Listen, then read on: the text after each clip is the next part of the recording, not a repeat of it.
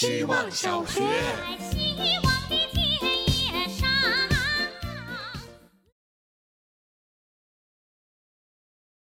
大家好，我是小花朵。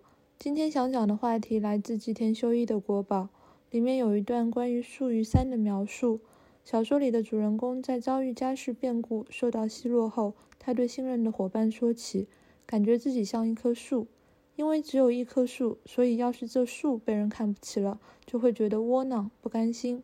可假如它是一座山，要是有人看不起山上的一棵树，那他大概根本不会往心里去。看到这里时很受触动啊，这就是树与山的区别。山有容乃大，沉稳得多。继续往下读，又读到被主人公视为山的朋友，年少出走，夜夜梦魇。在睡梦中也要挣扎着想丢弃掉些什么，也许三背负的太多，也不见得轻松。人呐，真有趣，书也真有趣，在书里窥见的人生一样栩栩如生，都成不了别人，只能做自己，硬着头皮走下去。希望小学，大家好，我是小姑娘，认识一个在家居门店实习的女孩，搬水晶灯的时候失手拉断了零件。因为价格昂贵，他害怕地否认了自己的过失，但老板还是很快辞退了他。他问我为什么。另一件事，我认识的一位插画师被抄袭了，证据充分下，抄袭者依然拒不承认，但事实胜于雄辩。朋友要我一起发声，我便去看了抄袭者的资料，发现他和女孩一样，都是刚毕业的年轻人。我想通后，想对女孩说：老板辞退你是因为公司里有监控，他清楚一切。主动问你是想给你承认错误的机会，也许你还没做好承担责任的准备，还搞不清楚在害怕什么，所以无法一一面背弥补。但这个教训也不全是坏事。其实女孩就是十几年前的我，现在明白，慢慢修炼成一个三观正确、敢于面对的人，是洗白黑历史的过程。想感谢开除我但没有给我下定义的老板。逃避与自责，大概就是成长里的自查机制。希望小学，大家好，我是小王八蛋。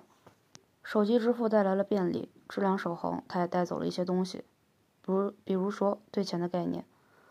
支付宝年度账单下来的一瞬间，我是傻眼的，因为我不觉得我的消费能够支出到七位数，但事实确实如此。回想上一次手握纸币，还是和朋友去寺庙，不不得已用微信换了现金。很久没摸过钱，那一刻我有点恍惚，看着红色变绿色，直到变成青色，两手空空，我才有一种我花钱了的感觉。手机支付使钱变成了冰冷冷的数字，在不和人沟通打交道的同时，像流水一样费事。我决心明年解绑银行卡，一切消费使用现金。钱怎么来的我知道，我就是要看看它到底怎么没的。望着冰冷冷的账单，我无声的怒喊：希望小学。大家好，我是小山。今天听说了一个故事，故事的主人公是一只母狗，它叫花花，已经十岁了，换算成人类的年龄，差不多是六十岁。就是在这样高龄的情况下，它怀孕了，老年得子，最终拼尽全力生下了孩子。可是毕竟年纪太大，奶水严重不足。当主人意识到时，小狗已经饿死了。这也不能怪主人粗心。因为从始至终，花花都一直把孩子揽在怀里，不让任何人靠近。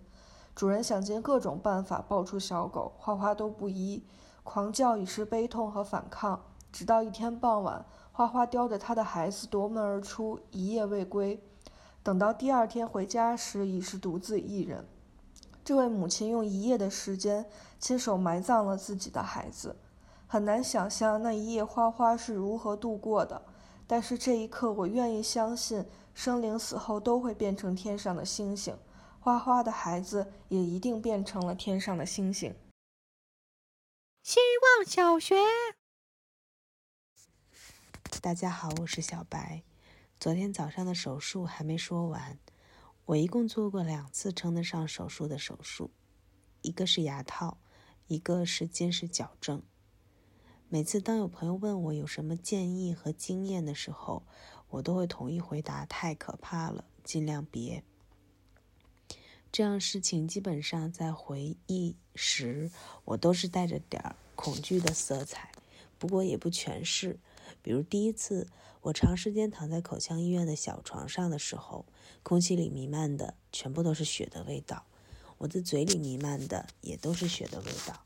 看起来医生的护目镜反光里弥漫的也都是血的味道。